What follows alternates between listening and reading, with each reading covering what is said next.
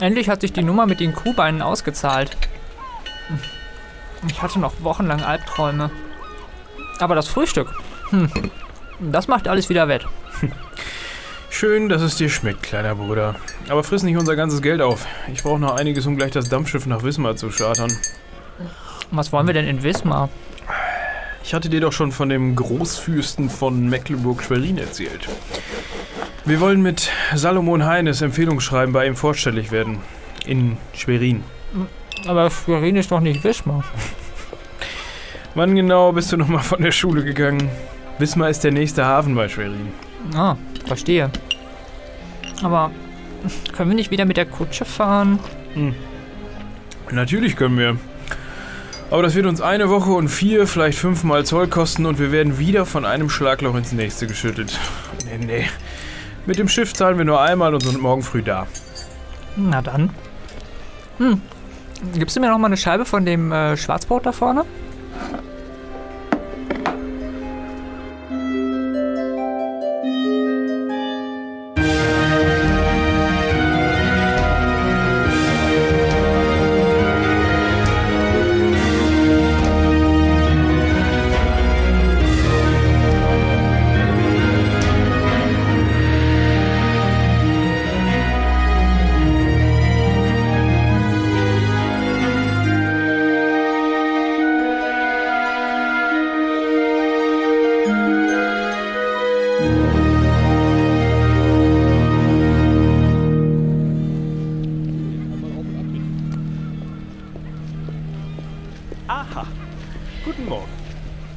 Herr sein, von dem uns unser Gastwirt berichtete. Der, der uns zum Schiff bringen kann. Ja, moin. Ja, kann schon sein. Sie sind dann der Verrückte, den ich bei dem Wetter zum Dampfschiff der Linie Kiel-Wismar hinausfahren soll? Wetter? Es herrscht doch wunderbarer Sonnenschein. Und ich habe der Dampfschiffgesellschaft schon kabeln lassen. Sie müssen uns einfach rausfahren.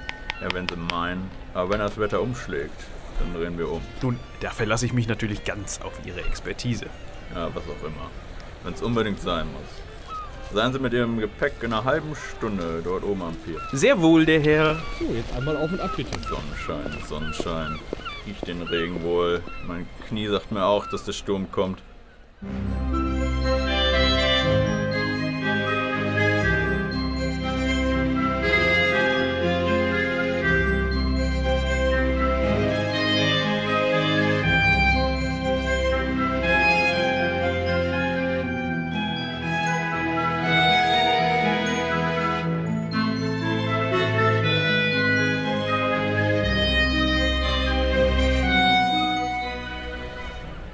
Aufpassen, August. Du weißt, dass meine elektrischen Maschinen wirklich empfindlich sind. Die sind alle aus Glas. Nicht so schwungvoll. Emma, du kannst niemand mal helfen, Fritz. Alexander, wie oft noch? Warum tue ich mir das überhaupt an? Du hast gesagt, ich würde dein Bühnendiener und lerne die Tricks. Nicht der Packesel. Nun, August, das eine gehört nun mal zum anderen. Aufpassen, da ist doch der Eimer drin. Ja, ja. Konntest du nur auf die Idee kommen, ein Boot sei eine gute Idee? Alles schwankt und kippt. Da vorne, da sehe ich schon dunkle Wolken aufziehen. Ei, wir müssen uns beeilen, wenn wir noch vor dem Sturm an der Boje sein wollen. Na, dann zugepackt. Na, endlich. Komm, reich sie mir rüber. Hier.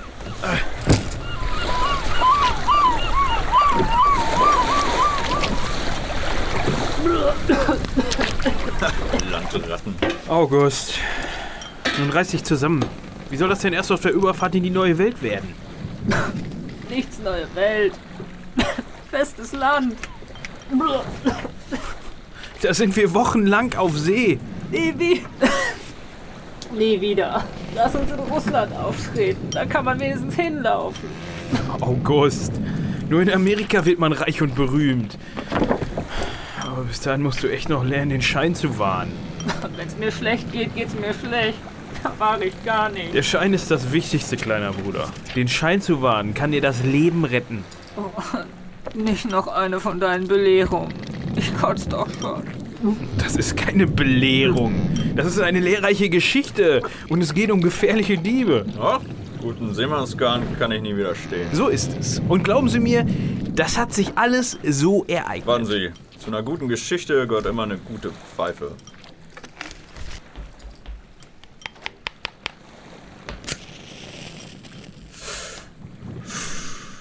So, jetzt kann es losgehen.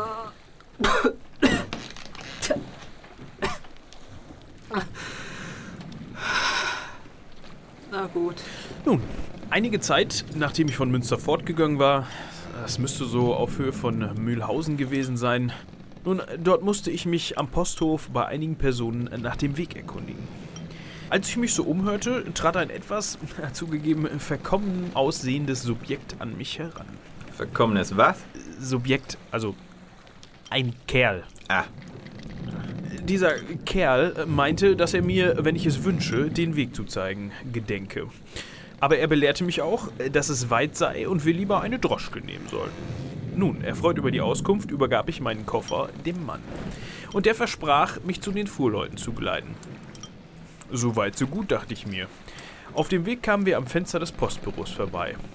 Und in dem Moment, man glaubt es kaum, klopfte der Beamte an das Fenster und winkte mir hineinzukommen. Was wollte der denn? Wart's ab. Der Postbeamte empfing mich mit den Worten: Junger Mann, nehmen Sie sich in Acht. Sie haben Ihre Koffer dem größten Gauner und Dieb der Umgebung anvertraut. oha. Allerdings, guter Mann. Ich war natürlich erschrocken. Dankbar für die freundliche Warnung eilte ich zurück auf die Straße. Glücklicherweise wartete der verdächtige Kerl noch ruhig an der Ecke. Glück gehabt, wa? Bisher. Wir setzten unseren Weg also fort. Dann aber blieb ich plötzlich stehen. Und ich tat, als denke ich laut nach. Ich sagte, dass ich im Passagierzimmer der Post ein geladenes Terzerol, also ihr müsst wissen, Revolver waren noch nicht so an der Tagesordnung damals, also den hatte ich da in der Post im Passagierzimmer liegen lassen. Du hast eine Pistole erfunden und sowas Billiges hält Gauner fern? Jetzt lass mich doch mal zu Ende erzählen. Genau, Junge. Lass ihn erzählen. Vielen Dank, der Herr. Ich sagte ihm also, er möge hier auf mich warten, bis ich meine Pistole geholt hätte. Und jetzt kommt's, August, pass auf. Also, nachdem ich wenige Schritte zurückgelegt hatte, machte ich eine Handbewegung nach hinten, an die Rocktasche. So ungefähr. Was hast du denn? So viel bewegen. Reiß dich zusammen. Ich kehrte wieder um und bemerkte scheinbar erleichtert, dass ich trotz meiner Zerstreutheit das Terzerol wohl doch eingesteckt hätte. Ja, und was hat der Bandit gesagt? Ja, was wohl? Mein Begleiter hingegen verzog keine Miene. Aber er sagte, dass die Gegend hier so sicher sei, dass es niemandem einfalle, eine Schusswaffe mitzunehmen. Kalte Schnauze hat er. Muss man ihm lassen. Na, ganz wie man es nimmt. Als wir dann nämlich am Wirtshaus eintrafen, bestand ich darauf, dem Wirt persönlich meinen Koffer zu übergeben. Ich nahm das Gepäck also wieder an mich. Und kaum, Sie werden es nicht glauben, hatten wir die Gaststube betreten, war mein eifriger, zugegeben zwielichtiger Kofferträger plötzlich verschwunden. Ha, da hat er Schiss bekommen. So muss es sein. Der Geselle hatte offenbar die Absicht gehabt, mich um mein Hab und Gut zu bringen. Tja, und das wäre ihm auch wahrscheinlich gelungen, wenn nicht ein warnender Engel in Gestalt eines freundlichen Postbeamten sich meiner angenommen hätte. Und wenn ich nicht den Schwindel mit dem Revolver ohne zu zögern genutzt hätte. Ha, sehr gute Geschichte. Siehst du, August, man muss nur den Schein aufrechterhalten. Dann ist's egal, wer man ist. So, meine Herren, jetzt ist aber genug gesponnen. Ich rate dringend zur Rückkehr. Äh, Rückkehr? Aber warum? Schauen Sie sich um. Dort hinten ist die Sturmart zu sehen. Es ist höchste Zeit, umzukehren, wenn es überhaupt noch möglich ist. Was? Hilfe! Der Sturm! Also gut. Kehren Sie um. Na, wenn das nicht schon zu spät ist.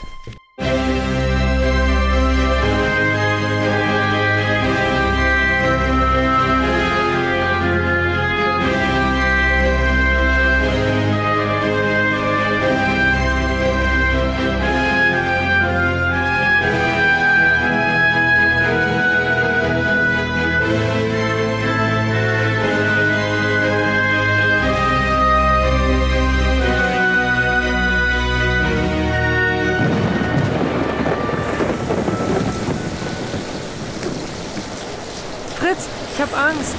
Ach, das bisschen Wind. So rudert ihr doch ein bisschen schneller. Dann sind wir bald wieder an Land. Ja, die Wellen sind schon viel zu stark. Wir haben zu lange gewartet. August! Pass doch auf! Da vorne die Kiste ist nicht richtig verteut. Was? Nee. Na Wetter. August, halt dich gut fest! Da vorne! Wickel dir das Seil um den Arm, dass du mir ja keinen Abgang machst, Junge!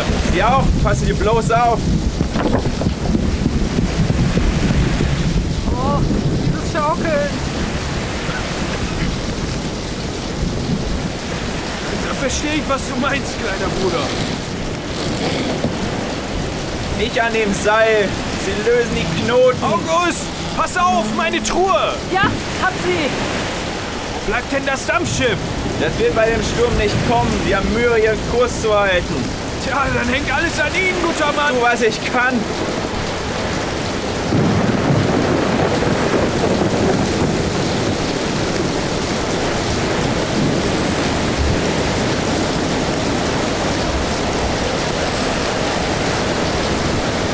Da, da kommt das Dampfschiff. Ah, die Rettung! Nehmt die Seile. Ihr müsst uns gleich festmachen. Das schaukelt aber auch ganz schön. Nicht gucken, zupacken.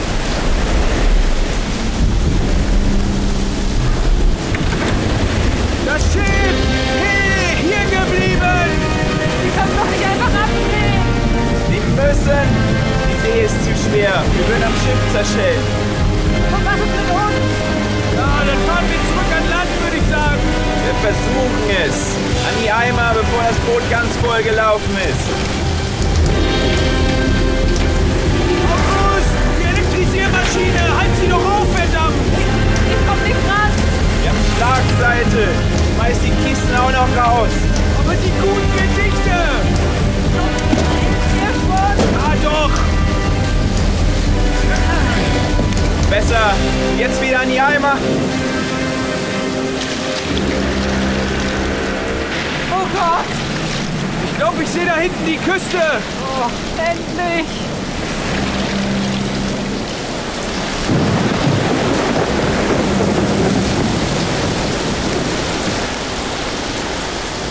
Gott sei Dank. Wir sind an Land. August, besorgst du uns einen Handkarren? Was? Wie denn das? Jetzt hab dich nicht so. Da ist die Straße. Und da hinten das Licht, das kann eigentlich nur eine Postkutsche sein. Aber wie? Hier irgendwo vor Neustadt und dein Geld ist gerade mit der Elektrizität über Bord gegangen. Wir haben noch nicht. Alles wird gut. Ich hab doch noch mal Griff gemacht.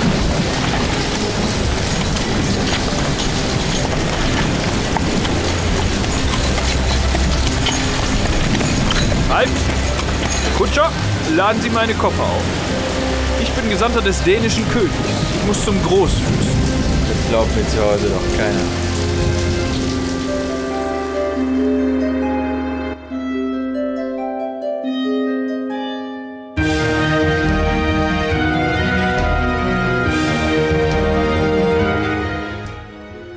Das war es mit der vierten Folge unseres Podcasts über den Magier Herrn Alexander.